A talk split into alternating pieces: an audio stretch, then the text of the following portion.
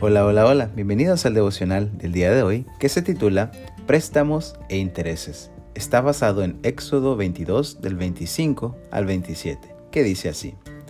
Cuando prestares dinero a uno de mi pueblo, al pobre que está contigo, no te portarás con él como logrero, ni le impondrás usura. Si tomares en prenda el vestido de tu prójimo, a la puesta del sol se lo devolverás, porque solo eso es su cubierta es su vestido para cubrir su cuerpo. ¿En qué dormirá? Y cuando él clamare a mí, yo le oiré, porque soy misericordioso. Qué diferente sería el mundo si los principios bíblicos se aplicaran en las distintas dimensiones de la vida humana. Muchos dirán que la Biblia es un libro antiguo y que su único valor se relaciona a la vida religiosa o espiritual de las personas. Pero si la examinamos bien, los mandamientos e instrucciones de Dios tienen una esencia perfectamente práctica en todas o casi todas las esferas de la existencia y convivencia de los seres vivos que habitan este planeta.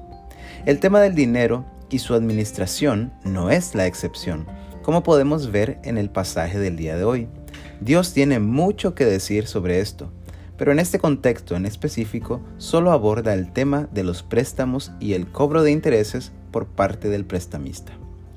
Como podemos ver, prestar dinero como tal no es algo que esté mal. De hecho, en un mundo donde la distribución de la riqueza es tan desigual, se hace bastante frecuente y necesario para cubrir distintos gastos.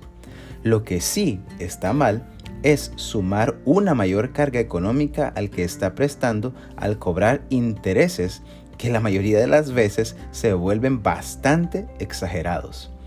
Si a la difícil situación económica que llevó a la persona a prestar el dinero en primera instancia le sumamos el costo de unos intereses que se multiplican casi al mismo ritmo que las bacterias, el resultado es aflicción, angustia e inclusive muchas veces hasta el suicidio mismo del que prestó. La vida del ser humano no tiene precio pero muchas veces las personas pagan con su misma vida para tratar de escapar, entre comillas, de las pesadas cargas económicas. Si la persona no llega a perder su vida, muchas veces el prestamista se asegura de que pierda su dignidad, quitándole todo aquello que la persona tenga que pueda tener valor.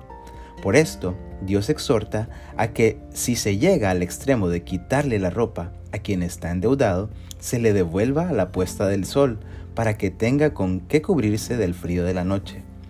Quizá en la actualidad no se le quite la ropa a las personas, pero sí sucede muy a menudo que los prestamistas sacan a las personas a la calle y las desnudan del techo que les cubre o de la cama en la que pueden dormir.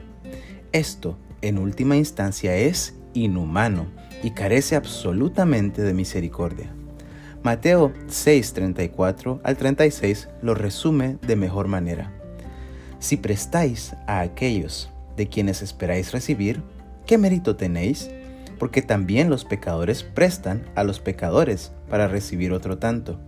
Amad pues a vuestros enemigos y haced bien, prestad, no esperando de ello nada, y será vuestro galardón grande, y seréis hijos del Altísimo, porque Él es benigno para con los ingratos y malos. Sed pues misericordiosos, como también vuestro Padre es misericordioso. Que Dios te bendiga.